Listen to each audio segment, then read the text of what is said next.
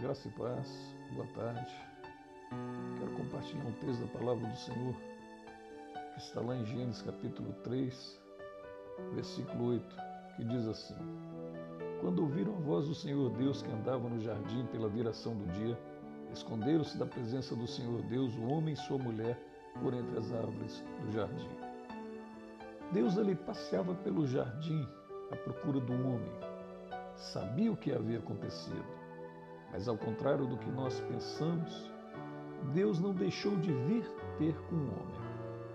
Para mim chega a ser constrangedor essa demonstração da graça de Deus. O que Adão fez para merecer tão intervenção divina? Nada. Ali estava Deus cuidando para que o homem não se tornasse eternamente pecador. Ali estava Deus querendo trazer de volta o homem a comunhão com Ele. Pela nossa lógica, Deus deveria estar com muita raiva de todos nós, da nossa geração rebelde, pois temos transgredido a sua lei como nunca. Em contraste total com a nossa justiça, Deus não vem nos cobrar por nossos erros. Jesus falou que aquele que comete pecado é escravo do pecado. O escravo não faz aquilo que deseja, mas faz aquilo que lhe é ordenado. É interessante notar que ninguém sente raiva do escravo por estar cometendo ações ruins, mas daquele que está dando as ordens para o escravo. Do escravo só resta sentir compaixão. E foi isso que o Senhor sempre declarou no Novo Testamento. Ele se compadecia das multidões.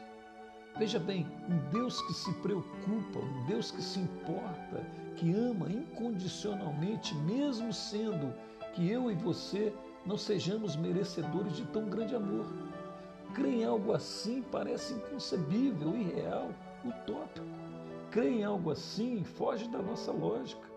Como entender, como compreender tão magnífico amor? Você já parou para pensar nisso? A primeira pergunta que Deus fez para Adão não foi o que você fez ou por que você fez, mas sim foi Adão, onde estás? Deus ele sentiu a separação do homem. A principal preocupação de Deus não é o pecado propriamente dito. O problema do pecado nós já sabemos, já foi resolvido na cruz do Calvário. O principal problema depois que pecamos é para onde iremos? Para onde Ele nos leva? E o desejo do Senhor é nos levar de volta para Ele. Adão e Eva tentaram inutilmente esconder-se de Deus. Todos nós sabemos que isso é impossível. O salmista, ele declara lá no Salmo 139, versículo 8, que se subir ao céu, lá tu estás. Se fizer no inferno a minha cama, eis que tu ali também estás. Fugir de Deus não resolverá a nossa falta de paz, mas é justamente isso que fazemos numa tentativa desesperada de nos afastar o mais longe possível da presença dele, devido às acusações, à vergonha, o orgulho, etc, etc, etc. Para vencer essa tendência natural de todo ser humano, somente ouvindo a doce voz do Espírito Santo de Deus. O único lugar para onde devemos ir após um erro é para os braços do Pai. E é isso que ele quis dizer a Adão na viração do, do dia. É isso que ele está dizendo para mim e para você nessa hora. Volta para ele. Amém? Vamos orar? Oh, Pai, muito obrigado, meu Deus. Isso nos conforta, Pai, saber que o Senhor, meu Deus, é um Deus de amor, Pai.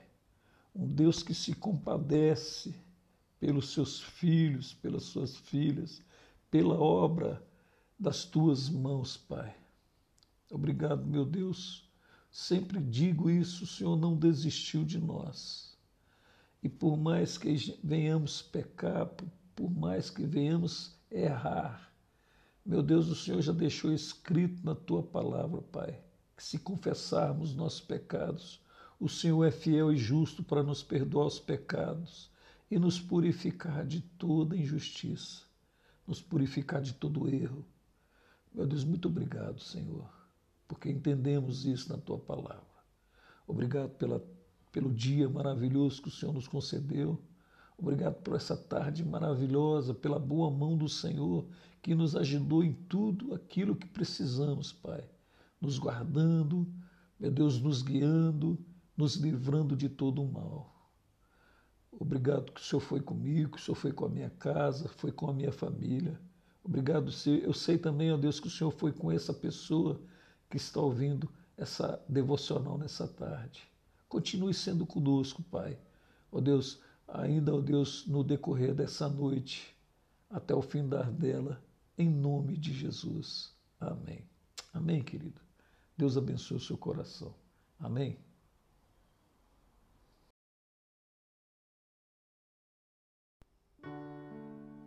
Graça e paz, boa tarde. Quero compartilhar um texto da palavra do Senhor, que está lá em Gênesis capítulo 3, versículo 8, que diz assim: Quando ouviram a voz do Senhor Deus que andava no jardim pela viração do dia, esconderam-se da presença do Senhor Deus, o homem e sua mulher, por entre as árvores do jardim. Deus ali passeava pelo jardim à procura do homem. Sabia o que havia acontecido mas ao contrário do que nós pensamos, Deus não deixou de vir ter com o homem. Para mim chega a ser constrangedor essa demonstração da graça de Deus. O que Adão fez para merecer tão intervenção divina? Nada. Ali estava Deus cuidando para que o homem não se tornasse eternamente pecador. Ali estava Deus querendo trazer de volta o homem a comunhão com Ele. Pela nossa lógica, Deus deveria estar com muita raiva de todos nós, da nossa geração rebelde, pois temos transgredido a sua lei, como nunca. Em contraste total com a nossa justiça, Deus não vem nos cobrar por nossos erros. Jesus falou que aquele que comete pecado é escravo do pecado. O escravo não faz aquilo que deseja, mas faz aquilo que lhe é ordenado.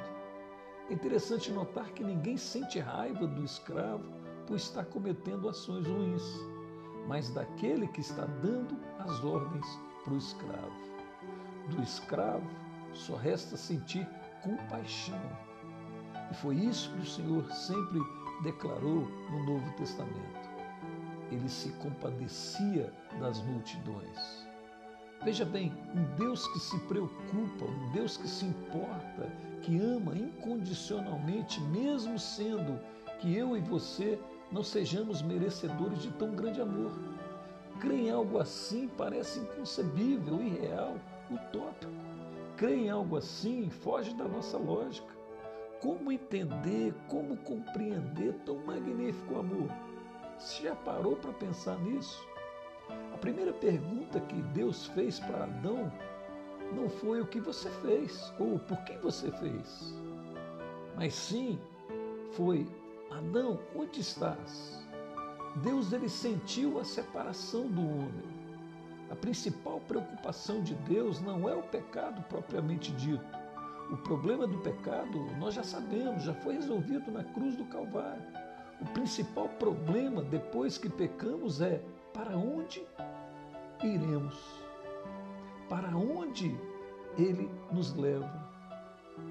E o desejo do Senhor é nos levar de volta para Ele. Adão e Eva tentaram inutilmente esconder-se de Deus. Todos nós sabemos que isso é impossível. O salmista, ele declara lá no Salmo 139, versículo 8, que se subir ao céu, lá tu estás. Se fizer no inferno a minha cama, eis que tu ali também estás.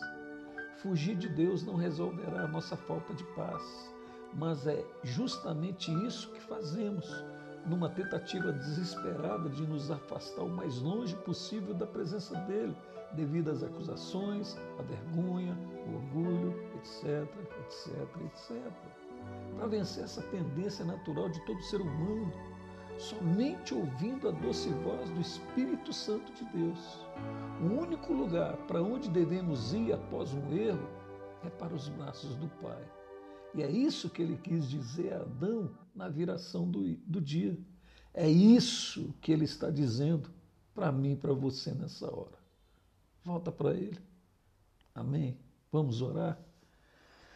Oh, Pai, muito obrigado, meu Deus.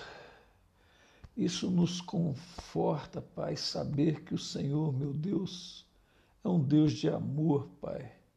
Um Deus que se compadece pelos seus filhos, pelas suas filhas, pela obra das tuas mãos, Pai. Obrigado, meu Deus. Sempre digo isso, o Senhor não desistiu de nós. E por mais que venhamos pecar, por mais que venhamos errar, meu Deus, o Senhor já deixou escrito na tua palavra, Pai, que se confessarmos nossos pecados, o Senhor é fiel e justo para nos perdoar os pecados e nos purificar de toda injustiça, nos purificar de todo erro. Meu Deus, muito obrigado, Senhor, porque entendemos isso na tua palavra. Obrigado pela, pelo dia maravilhoso que o Senhor nos concedeu. Obrigado por essa tarde maravilhosa, pela boa mão do Senhor que nos ajudou em tudo aquilo que precisamos, Pai. Nos guardando, meu Deus, nos guiando, nos livrando de todo o mal. Obrigado que o Senhor foi comigo, que o Senhor foi com a minha casa, foi com a minha família. Obrigado, Senhor. Eu sei também, ó Deus, que o Senhor foi com essa pessoa que está ouvindo essa devocional nessa tarde. Continue sendo conosco, Pai. Ó Deus, ainda, ó Deus, no decorrer dessa noite, até o fim dela, em nome de Jesus. Amém. Amém, querido. Deus abençoe o seu coração. Amém.